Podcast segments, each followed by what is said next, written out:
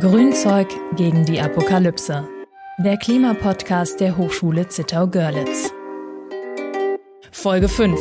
Moleküle gegen die Apokalypse. Mit physikalischer Chemie zum Klimaschutz.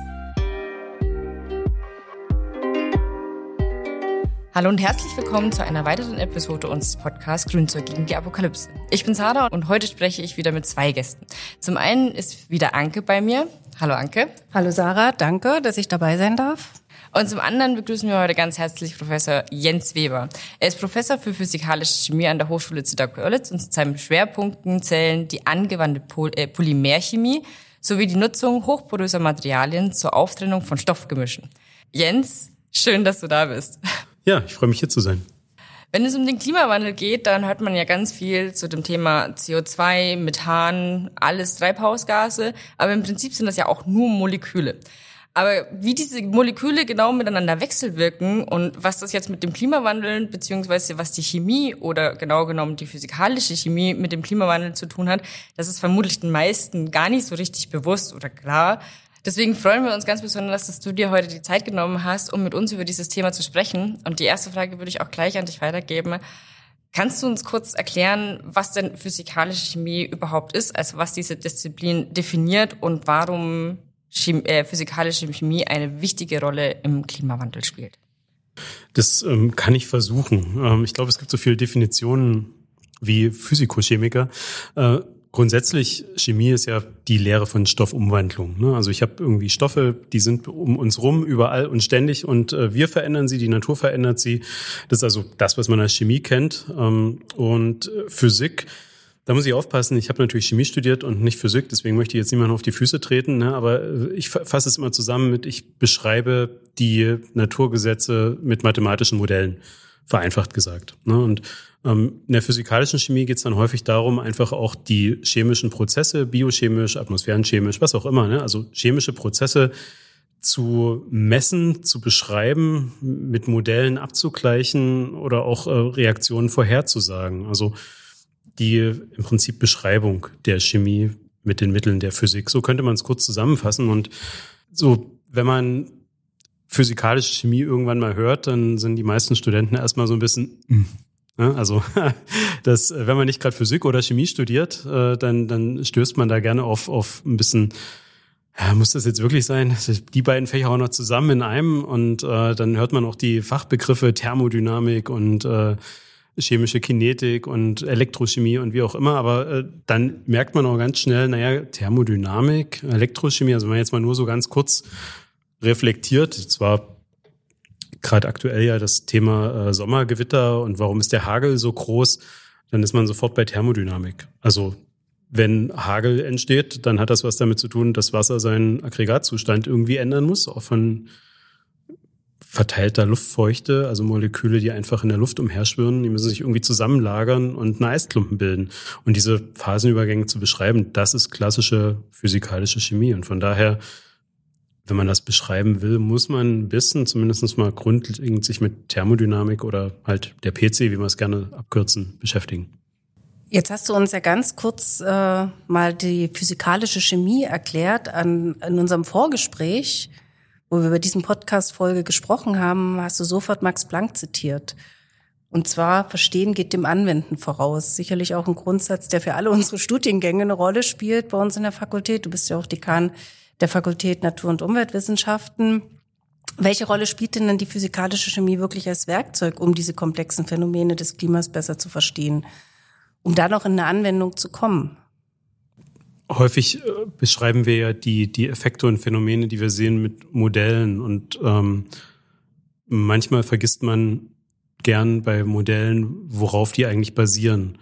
Und von daher ist deshalb die physikalische Chemie in so vielen Fächern einfach mit drin, damit man das halt nicht vergisst, damit man einfach ähm, die Erinnerung hat, warum laufen Prozesse freiwillig überhaupt ab. Ne? Also das ist so die, die Grundidee. Also bin ein großer Freund davon zu sagen, wenn ich physikalische Chemie verstehe, dann verstehe ich, warum Dinge passieren. Also Prozesse freiwillig ablaufen. Das Ende ist es eine, eine der berühmtesten Gleichungen der, der chemischen Thermodynamik zumindestens. Äh, äh, wenn Delta G kleiner Null ist, dann passiert es halt freiwillig.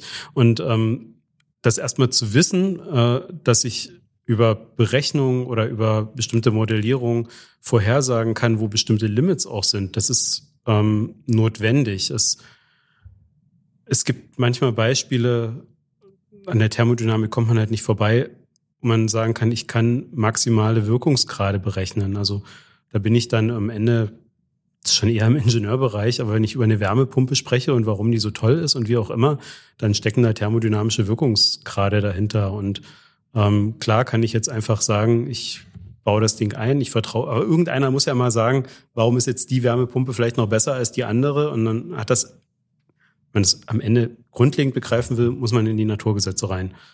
Ähm, Anwendungsbeispiele gibt es ansonsten tausende. Ich kann natürlich mir neue Verfahren überlegen, indem ich physiko-chemische Prozesse geschickt ausnutze. Also das machen wir ja teilweise auch, Trennverfahren, die energetisch aufwendig sind, durch andere zu ersetzen. Ne, ich will zwei Stoffe voneinander trennen. Das kann man meistens über mehrere Wege machen und einer kostet mehr Energie als der andere. Und solange man da kein Problem hatte, äh, Energie kein, kein Thema ist, dann könnte man den manchmal technisch einfacheren, aber energieaufwendigeren nehmen. Und jetzt muss man bei manchen Stellen drüber nachdenken, das zu ändern. Und gibt es auch ganz konkrete Dinge, an denen du hier an der Hochschule arbeitest in dem Bereich? Ja. Also ist das auch ein Thema? Kannst ja, ja, du da nochmal? Ja. ja. Also ich soll richtig konkret werden. Gut, dann, dann, dann machen wir das. Wir sind äh, in, in den Forschungsbereichen ähm, haben wir ein Thema, wo ich mit drin bin, ein Verbundprojekt. Das geht in die Richtung Bioraffinerie. Also ich habe ähm, verschiedenste Ansätze gibt's da. Wir machen ja hier die, die Naturfaserverbundwerkstoffe. Ich glaube, da habt ihr auch noch einen Podcast dazu. Und da stellt sich ja mal die Frage, wo kriege ich die Naturfaser her? Ne, und da gibt es Kollegen hier, die haben den Ansatz, ähm, die nicht über die sogenannte Feldröste, sondern über eine Wasserröste zu gewinnen. Und dann habe ich eine wässrige Lösung, in der schwimmen auf einmal Wertstoffe drin. Ähm, historisch Raffinerie denkt man immer an Öl. Jetzt habe ich aber Wasser als Stoffträger und habe da drin die diese Wertstoffe und wollte die irgendwie abtrennen. Ne? Und in der klassischen Raffinerie, da würde man destillieren und irgendwas. Es funktioniert mit wässrigen Stoffsystemen nicht so gut, weil Wasser einfach, dann sind wir wieder bei physikalischen Chemie, ähm, unglaublich viel Energie braucht, wenn ich es verdampfen will. Ne? Also einfach äh, destillieren, Wasser wegdestillieren ist einfach echt blöd. Und da sind wir dabei, ähm, mit, einem, mit einem Forschungsmitarbeiter dann einfach zu sagen, ja, vielleicht finden wir aber Stoffe, die quasi wie ein Schwamm wirken können für diese gelösten Wertstoffe, ähm, die aus diesem Wasserstrom raus extrahieren und wir halt das Ganze bei Raumtemperatur machen und eben nicht in eine Destillation gehen müssen.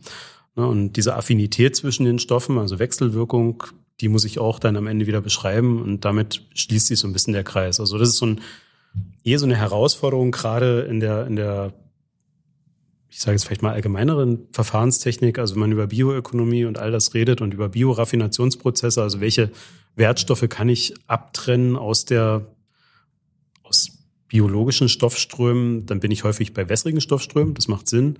Und da sind halt die klassischen Öltrennverfahren nicht geeignet. Ne? Da muss man ganz anders rangehen. Und das liegt wieder in den Stoffeigenschaften begründet. Ein super Beispiel auch von unserer Hochschule. Vielleicht können wir aber trotzdem noch mal, weil du hast es vor uns erwähnt, ne, also physikalische Chemie, ne, es ist eine modellbasierte Herangehensweise. Wenn man das jetzt mal auf den Klimawandel und das sind ja auch alle Modelle, die hier eine Rolle spielen, also welche Rolle spielt denn nochmal die physikalische Chemie? Vielleicht kannst du uns das auch nochmal in Sicht äh, oder, oder auf Sicht der Modelle, der Klimamodelle erläutern. Das kann ich nicht gut, weil ich die Klimamodelle nicht gut genug kenne. Aber was zum Beispiel ein, ein Ansatzpunkt wäre, ist die, die, nicht den Wandel, sondern die Effekte. Kommen wir, mache ich den, den Bogen nochmal zurück zum Anfang. Also dieses berühmt-berüchtigte, äh, die Atmosphäre kann jetzt mehr Wasser aufnehmen, weil mehr Energie im System ist, dann würde man das zurückführen auf die Temperaturabhängigkeit des Dampfdrucks, wenn ich es mal ganz technisch formuliere. Ne? Also ähm, jede Flüssigkeit, die man hat, das, das kennt man. Da gibt es ein paar Teilchen, die sind immer schneller als die anderen, die können der Flüssigphase entrinnen, deswegen können wir die auch riechen zum Beispiel. Und ähm, das ist ein, ein da ist ein Zusammenhang, wie viele Teilchen können denn der flüssigen Phase entrissen werden in Abhängigkeit der Temperatur, das ist der sogenannte halt Temperaturabhängigkeit des Dampfdrucks. Und das ist so ein, so ein klassischer Input-Parameter, den ich da erwarte. Ne? Ich kenne die Modelle jetzt nicht im Detail, aber damit würde ich es natürlich dann beschreiben können, zu sagen, was passiert, wenn sich die mittlere Temperatur um zwei Grad erhöht. Naja, dann kann ich ausrechnen, um wie viel mehr Wasser kann die Atmosphäre dann aufnehmen Und es ist dann einfach in der Atmosphäre. Und wenn es da dann irgendwo wieder kälter wird, dann sagt das auch, nee, ist mir jetzt zu kalt, so viel Wasser kann ich nicht mehr vertragen. Da muss es halt wieder raus aus der Atmosphäre. Und dann fällt es als Regen oder Hagel runter. Und ähm, das wäre jetzt so ein, so ein klassischer Parameter, wo ich sage, da würde ich zwingend erwarten, dass das drinsteckt. Ähm, das wäre so ganz klassisch. Am Ende ist es Wetter, aber hat ja was mit allgemeiner Temperatur zu tun. Ja, aber sehr gut und verständlich erklärt. Also als, auch als Nicht-Naturwissenschaftler war das, glaube ich, jetzt gut, gut verständlich. Das hoffe ich für die Zuhörer. Ja, ja danke. Genau, also im Prinzip könnte man sagen, wir nutzen diese thermodynamischen Prinzipien, um die Bewegung von Energie und Materie im Klimasystem zu beschreiben. Ja. Genau. So gut ähm, habe ich es noch nicht formuliert. um nochmal auf ein konkreteres Beispiel zu kommen, also wir haben ja schon ganz viel über Atmosphäre gehört. Ähm, was ich mir persönlich, physikalische Chemie hat für mich, wenn man zum Beispiel das Wort Ozeanversauerung hört. Anna erklärt, Versauerung der Meere. Die Ozeane werden saurer, da sie ca. 22 Prozent der menschenverursachten CO2-Emissionen aufnehmen. Dadurch schwächen die Ozeane die globale Erwärmung der Atmosphäre zwar ab, die Meeresbewohner hingegen werden durch die Erwärmung und die Versauerung der Ozeane zunehmend unter Stress gesetzt. Als Versauerung der Meere wird die Abnahme des pH-Wertes des Meerwassers bezeichnet. Der Vorgang zählt neben der globalen Erwärmung zu den Hauptfolgen der menschlichen Emissionen von Kohlendioxid. Während Kohlenstoffdioxid in der Erdatmosphäre physikalisch zu steigenden Temperaturen auf der Erde führt, wirkt es im Meerwasser chemisch, indem aus CO2 und Wasser Kohlensäure gebildet wird. Das Meerwasser ist leicht basisch, durch die Versauerung wird es nicht sauer, sondern weniger basisch. Die Versauerung der Ozeane durch anthropogene CO2-Emissionen wird aktuell auf 0,11 pH-Einheiten beziffert. Die Folgen dieser Versauerung betreffen zunächst kalkskelettbildende Lebewesen, deren Fähigkeit, Exo- bzw. Endoskelette zu bilden, bei sinkendem pH-Wert nachlässt.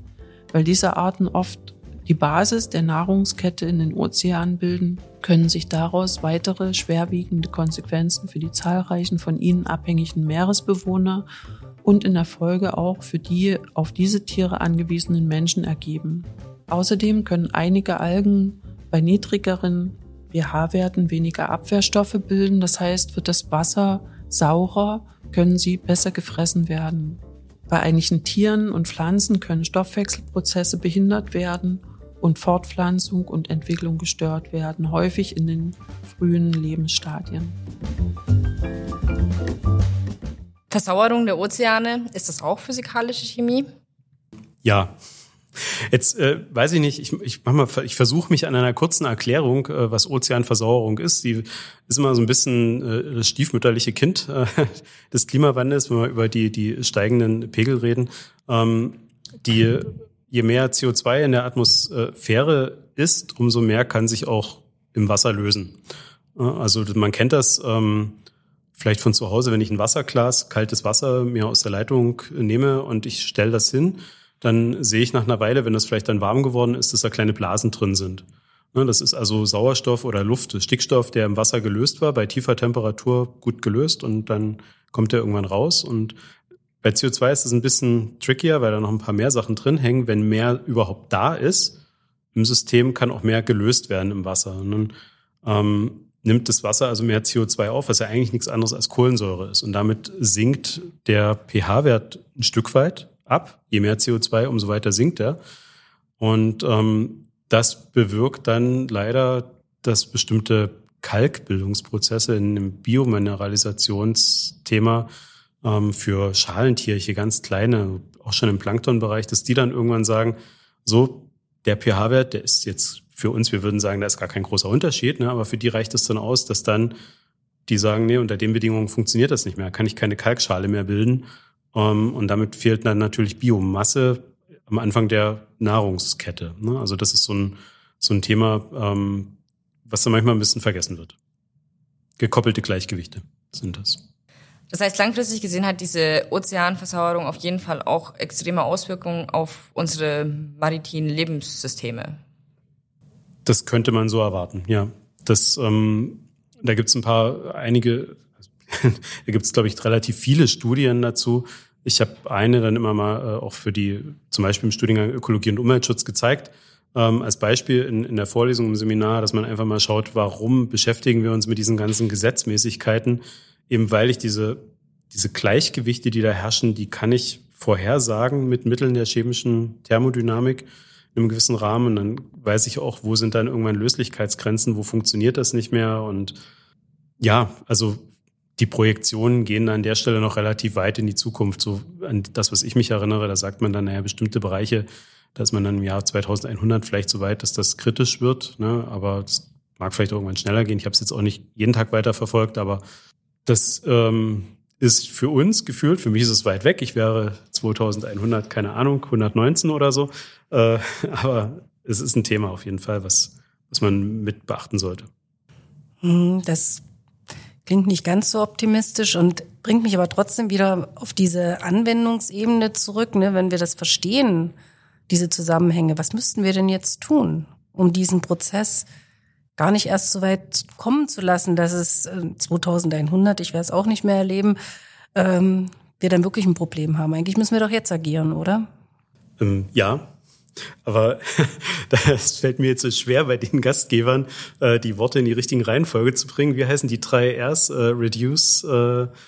ähm, also reduzieren, ist ganz klar. Also weniger Treibhausgasausstoß ist das eine. Also das zu reduzieren hilft schon mal.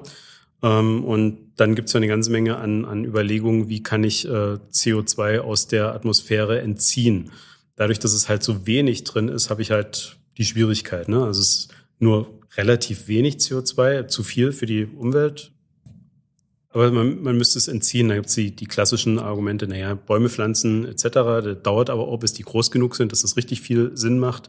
Ähm, dann wird über technische äh, Systeme nachgedacht und äh, da gibt's auch immer wieder spannende Sachen. Also ich kann mich erinnern, dass eine, auch eine Studentin aus der Ökologie und Umweltschutz, die war, ich glaube, für ihre Praxissemesterarbeit in, in Holland ähm, unterwegs und die hat eine, eine schöne äh, Abschlussarbeit da dann geschrieben in der, in der Forschungsgruppe. Die haben dann Experimente dazu gemacht, halt CO2 mit Hilfe von Ionenaustauschern, die kommen eigentlich aus der Wasseraufbereitung, ähm, sozusagen aus der Luft raus zu entfernen. Ne? Also man sagt dann immer so ein bisschen salopp zu filtern. Chemiker stimmt das nicht, aber also und dann stellt sich halt die Frage, wie energieaufwendig ist so ein Prozess? Ähm, wie gut kann ich das machen? Ne? Also am Ende ist auch das pure physikalische Chemie, was die äh, äh, Frau Hock da damals gemacht hat. Aber das ähm, sind also so Dinge, über die man durchaus nachdenkt.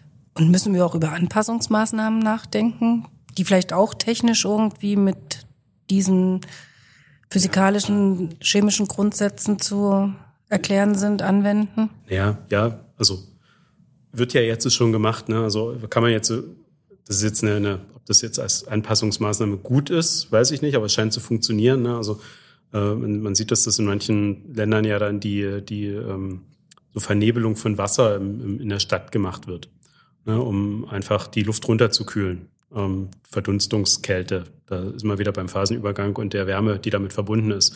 Ne, ähm, das ist jetzt technisch eine sehr simple Lösung, einfach Wasser vernebeln, um die Verdunstungskälte zu nutzen, aber ähm, da gibt's ja auch, man kann es ja auch anders denken. Ne? Also, dass man dann sagt, okay, ich muss diese Verdunstungskälte kann ich ja auch, keine Ahnung, durch begrünte Fassaden etc. erreichen. Aber am Ende ist es auch Verdunstungskälte. Aber nochmal anders gedacht, weil du hast ja gesagt, ne, wir müssen irgendwie natürlich das aus der Atmosphäre herausbekommen. Ne? Diese Konzentration muss sinken. Also wir, also wir müssen irgendwas tun, nicht mehr so viel CO2 auszustoßen. Oder was gibt's denn noch für Möglichkeiten? Es wird ja immer wieder diskutiert, dass wir das CO2 auffangen und speichern. Ja, ähm, naja, das, das, man muss es halt erstmal gut auffangen können. Ne? Also es ist so ein bisschen die, die Frage, wie gut geht das? Ähm, es war lange in der Diskussion, ich habe das nicht so richtig weiterverfolgt. Ähm, das das, das äh, Carbon Capture and Storage in Deutschland wurde es ja vor vielen, vielen Jahren politisch quasi äh, beerdigt, weil niemand eine CO2-Lagerstätte bei sich haben wollte. Ähm, einige Länder sind da weiter. Ich weiß auch, dass es Kohlekraftwerke mit Pilotanlagen gab, ähm, das CO2 abzutrennen. Ob das jetzt schon irgendwo über Pilotstatus hinausgegangen ist, habe ich nicht weiter verfolgt. Aber das ist natürlich, ne, verbrenne ich halt weiter Kohle. Ähm, gibt aber auch die Ideen, indirekt das zu entfernen, indem ich es dann halt in eine Senke werfe, dass ich sage, ich, naja, das sind die, die, die Pflanzenkohlebeispiele, also ich nehme Grünschnittabfälle, gebe die eine, äh, im Prinzip eine, eine Pyrolyse, da habe ich das CO2 ist in der Pflanze fixiert in Form von Biomasse und dann überführe ich die Biomasse in einen Werkstoff, den ich lange verwenden kann oder den ich irgendwo gut, ich sage jetzt mal, lagern kann. Dann habe ich im Prinzip CO2 entfernt an der Stelle, wenn die Bilanz am Ende stimmt. Aber das kann Sarah ja besser beantworten, ob die Bilanz dann richtig stimmt. Ne, aber äh, das wären so, so Dinge, die man machen kann. Zur Bilanz kann ich nur eins sagen, es kommt drauf an. Genau, aber jetzt nochmal zurück zu dem CO2. Also wir schneiden das aus der Atmosphäre ab. Es ist jetzt vielleicht noch nicht immer hundertprozentig klar, ob das wirklich so richtig funktioniert. Aber wenn wir das dann haben, was machen wir denn damit? Die Speicherung ist das eine. Also ich bin, das ist jetzt meine ganz persönliche Einschätzung, ohne alle Fakten, Studien etc. zu kennen. Ich, ich glaube, da waren wir ein bisschen vorschnell zu sagen, dass wir äh, CO2-Speicherung unterirdisch äh, nicht machen wollen. Ähm, ich, vielleicht wird das auch nochmal irgendwann sich revidieren. Das weiß ich nicht.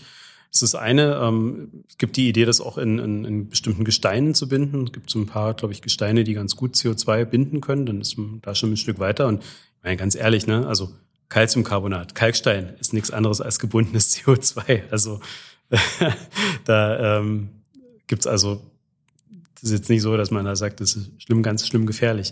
Ähm, also das ist das eine. Stoffliche Nutzung wäre schön. Das sind manchmal in der Chemie die sogenannten Traumreaktionen. Also aus CO2 irgendwas Schönes machen. Ähm, das ist, geht auch, aber da ist, glaube ich, immer noch weiter ein bisschen Entwicklungsarbeit nötig und man braucht, wenn das funktionieren soll, echt viel billige erneuerbare Energie, weil CO2 halt thermodynamisch es ist hochoxidierter Kohlenstoff, also man kann Kohlenstoff nicht mehr weiter hochoxidieren, das heißt, es ist im Prinzip die energetisch schon stabilste Form. Und wenn man es daraus wiederholen muss, muss man Energie einsetzen. Also wenn ich da irgendwas draus machen will, brauche ich Energie. Das geht. Ne? Nun ist die Frage, wo kommt die Energie her? Und soweit ich da wieder CO2 freisetze, macht es natürlich keinen Sinn.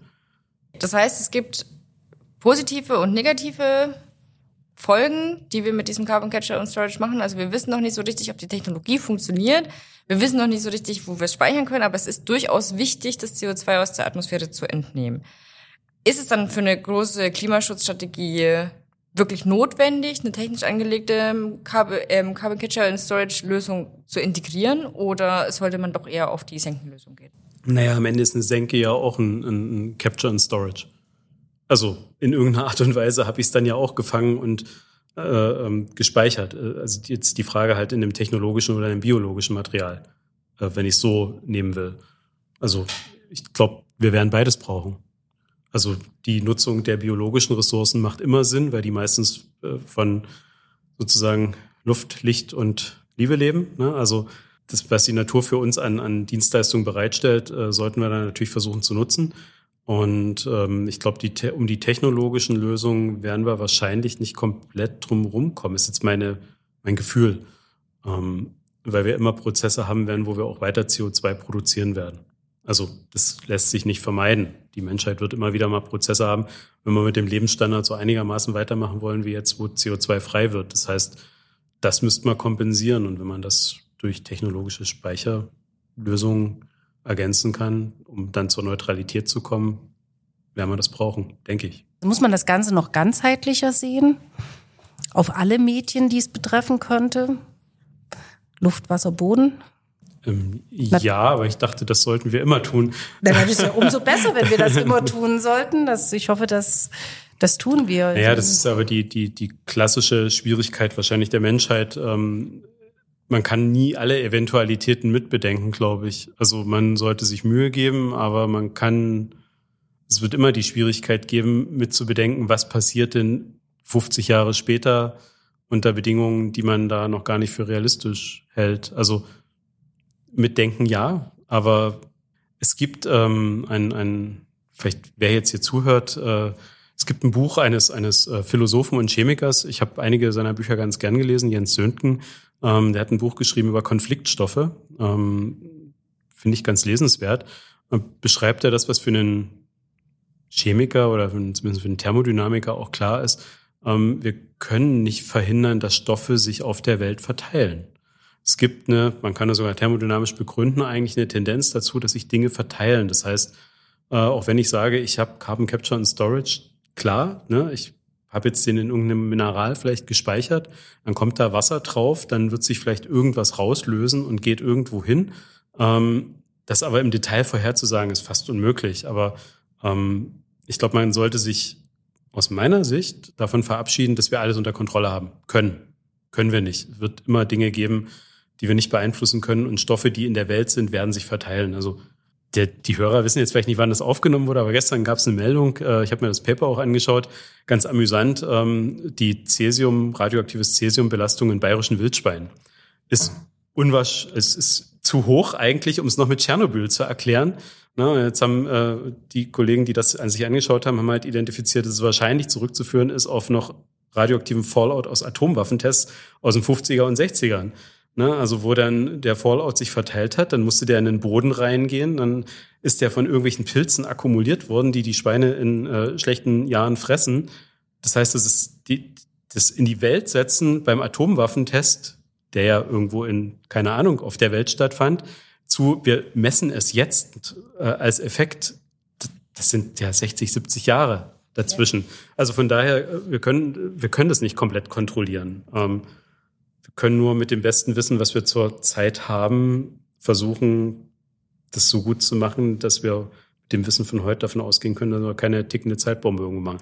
Weil ich dabei CO2 mir wenig, tatsächlich wenig Sorgen mache. Weil CO2 ist halt nicht giftig. Ne?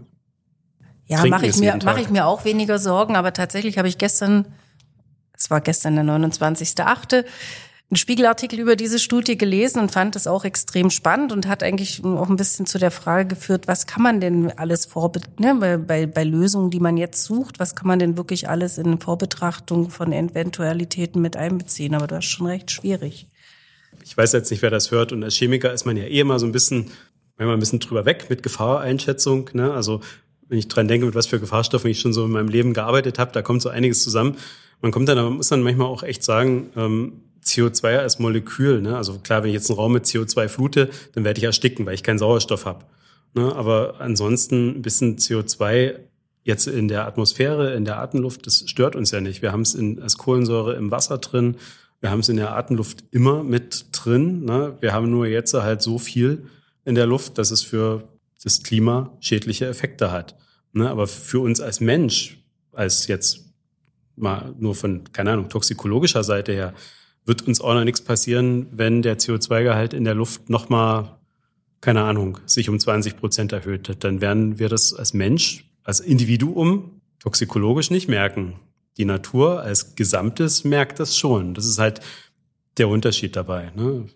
Genau, und was man auf jeden Fall auch nicht vernachlässigen darf, ist, dass der Klimawandel ist ja nicht nur CO2 und CO2-Äquivalente, da gehören ja noch andere Dinge dazu. Wenn wir zum Beispiel über die Speicherung in biogenen Systemen sprechen, schnell wachsende Biomasse wird immer wieder angesprochen. Dafür brauche ich Düngermittel, die können dann gegebenenfalls als Nitrate wieder in irgendwelchen Abwassern landen. Und das ist, glaube ich, dieser Rundumblick, den Anke vorhin gemeint hat und da angesprochen hat, dass wir uns auf alle Bereiche konzentrieren müssen und eben auch die Biodiversität mit betrachten müssen und gegebenenfalls Nebenwirkungen aus unserer CO2-Speicherung ähm, mit auf dem Schirm haben sollten. Mit, Sicherheit. ja, auch da gibt's ja die, die klassischen Beispiele eigentlich. Also eigentlich haben wir, glaube ich, genug gelernt in den letzten Jahrzehnten, wenn wir uns ähm, anschauen, mit wie viel vielleicht manchmal Naivität die Menschheit schon so einiges gemacht hat. Ich weiß jetzt nicht mehr von, von wem das war. Es gibt das, das Buch, das stumme, stumme Frühling oder Stille Frühling oder irgendwas, wo es im Prinzip darum geht, wo damals die ganzen äh, Insektizide äh, ne, auf den Markt kamen, dann wurden die halt einfach verwendet und dann die Vögel verendet, weil sie halt äh, vergiftete Käfer gefressen haben. Und dann hat eine, gibt es ein berühmtes Buch, ich komme jetzt nicht auf den Namen, ne? kann ja jeder jetzt zu Hause einfach mal nachschauen, wo es dann einfach beschrieben wird, dass sozusagen die Vogelwelt verstummt ist, weil halt so ein Effekt einfach nicht mitbedacht wurde. Aber wenn man dieses Wissen jetzt haben, dass das, was wir tun, ja einen Effekt hat und dass man dann drei Meter weiter denken muss, ähm, dann bleibe ich optimistisch. Ja, das sollten wir eigentlich auch wirklich optimistisch bleiben, gerade auch in, ja, in unserem Beruf. Wir bilden junge Leute aus. Wir haben Studienrichtungen, die sich mit diesen Thema, Themen beschäftigen. Wird das in Zukunft noch eine größere Rolle in unseren Studiengängen spielen? Also gerade in unserer Fakultät oder in unserer Hochschule? Ich denke ja. Also ähm, die Notwendigkeit, da jetzt manchmal auch mehr Dinge zusammenzudenken, die früher vielleicht noch als isoliertere Teildisziplinen bestanden, die sehe ich für mich. Wird da auch versuchen, das weiter auf dem Weg, auf dem wir schon sind, äh, weiter zusammenzubringen. Ähm, da ist ja schon viel passiert. Klar, ne? also bestimmte Dinge ändern sich und ähm, dieses Zusammendenken der Effekte wird nötig sein. Also das wird man in den Studiengängen früher oder später merken, na klar. Und ich meine, man kann es ja auch, ne, also so, ich bin jetzt ja auch im Prinzip erst seit neuneinhalb Jahren an der Hochschule. Den, den Studiengang Ökologie und Umweltschutz, den gibt's ja nur schon etwas länger. Ne? Also ich glaube nächstes, nächstes, Jahr 30 Jahre. Nächstes Jahr 30 Jahre, du sagst es. Ähm, da kann man ja auch in der Perspektive einfach mal schauen, wann ist denn dieser Studiengang entstanden und in welchem Setting. Ne? Und wenn ich jetzt 30 Jahre hier zurückdenke, äh, dann war hier noch ein großes Braunkohleloch. Äh, ich bin nur hier auch aufgewachsen mit der Textilindustrie. Da waren die Flüsse, konnte man wissen, was gerade gefärbt wurde, welcher Stoff, also welche Farbe. Ne? War der Bach halt mal rot oder grün oder blau. Ähm, dass in so einem Setting äh, ein Studiengang Ökologie und Umweltschutz entsteht und eine Nachfrage hat, macht ja Sinn. Ne? Es gab hier die Umweltbibliothek, diese Themen waren drängend und man musste sich damit beschäftigen. Und äh, so kann man sagen, Ökologie und Umweltschutz bleibt ja auch als Thema relevant, weil Ökologie wird ja vom Klimawandel, da ist ja, das ist ja Interaktion und ähm, Klimawandel und Klimaanpassung ohne Umweltschutz kann man ja auch nicht auseinanderdenken. Aber von daher wird sicherlich eine, eine Erweiterung um diese Aspekte in den Studien, also zumindest in dem Studiengang Sinn machen. Ja, eine neue Fokussierung, obwohl wir immer noch eine Kohlegrube haben in der Nähe. Ja, das ist richtig, ja. Und zwar, wenn es so weitergeht, die tiefste. In Europa. Ja, genau.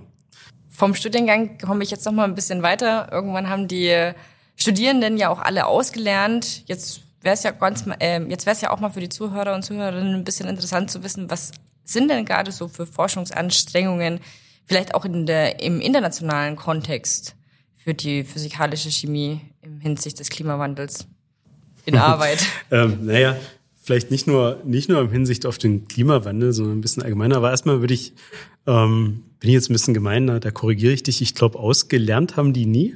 Ne? Also ich hoffe, die lernen alle immer weiter.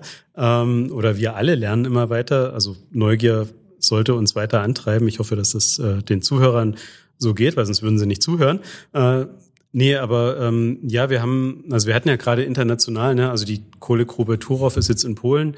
Ähm, also wir sind ja hier international aufgestellt und ich habe momentan ähm, ein paar Kooperationen mit der TU Liberec in Tschechien, also das andere Partnerland, was wir hier haben, ist ja jetzt nah dran.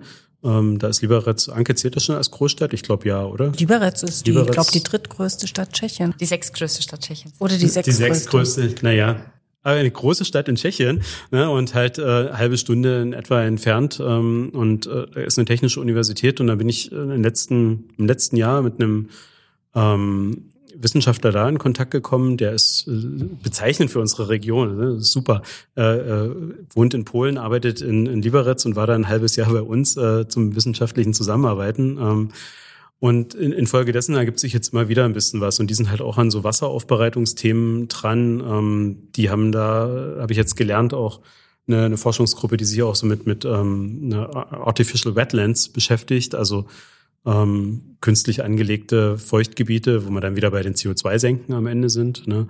Ähm, und von daher ist da jetzt auch wieder eine, eine Bestrebung. Er war jetzt eine Doktorandin da für einen Austausch für ein halbes Jahr ähm, die hat in einem Bereich gearbeitet, der ist dann eher für die Energieversorgung relevant, Isolatormaterialien äh, für Hochspannungsleitungen. Wenn der Strom aus Norddeutschland nach Süddeutschland muss, müssen wir ja Leitungen bauen, die müssen isoliert sein. Und jetzt gibt's wieder eine neue Idee da ähm, mit, einem, mit einem weiteren ähm, Doktoranden, äh, dass der aus austauschmäßig hierher kommt. Ähm, ist original, glaube ich, aus dem Iran und äh, da sind wir momentan dabei, zu schauen, wie er hierher kommen kann. Und da wird es dann auch um, um neue Methoden für Wasseraufbereitung gehen. Also weil in Liberec da neue Materialien hergestellt werden und ähm, da wollen wir schauen, ob die für unsere Prozesse vielleicht durchaus auch Potenzial haben. Also ja, ja, internationale Zusammenarbeit passiert und auch wenn die Themen vielleicht erstmal könnte man sagen, ja häufig gar keinen direkten Bezug zum jetzt mal allgemeinen Klimawandel haben, wenn man das will, findet man fast immer ein, weil es fast immer darum geht, Prozesse effizienter, energiesparender und ähm, auch ökologisch besser zu machen. Ne? Und das ist ja eine typischerweise Triebkraft. Und das hilft am Ende, wenn es funktioniert, ja allen.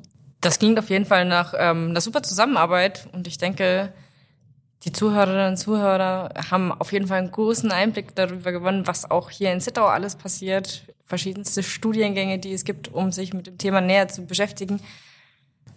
Eine letzte Frage. Und wie wichtig die physikalische Chemie ist. Und wie wichtig die physikalische Chemie ist. Und dass es um mehr geht, als nur die Prüfung zu bestehen. also ich bin wieder bei dem Zitat am Ende. Ne? Also man muss es erstmal verstehen, um es am Ende anzuwenden. Ja. Wunderbares Abschlusswort. Ich würde sagen, mit den letzten Worten verabschieden wir uns für diese Folge mit dem Podcast Greenster gegen die Apokalypse. Vielen Dank, dass ihr da wart und dass ihr, liebe Zuhörer, eingeschaltet habt. Dankeschön. Danke. Tschüss. Tschüss. Tschüss. Grünzeug gegen die Apokalypse. Der Klimapodcast der Hochschule Zittau-Görlitz. Die Umsetzung des Podcasts wird unterstützt durch die Projekte Integriertes Klimaschutzkonzept für die Hochschule Zittau-Görlitz, gefördert durch das Bundesministerium für Umwelt, Naturschutz und nukleare Sicherheit, KMU Klimadeal, gefördert durch die Deutsche Bundesstiftung Umwelt, sowie im Rahmen des Sustain University Grid 625 Wissen nachhaltig vernetzt, Teilprojekt Sustainable Business Hub der Hochschule Zittau-Görlitz, gefördert durch das Bundesministerium für Bildung und Forschung.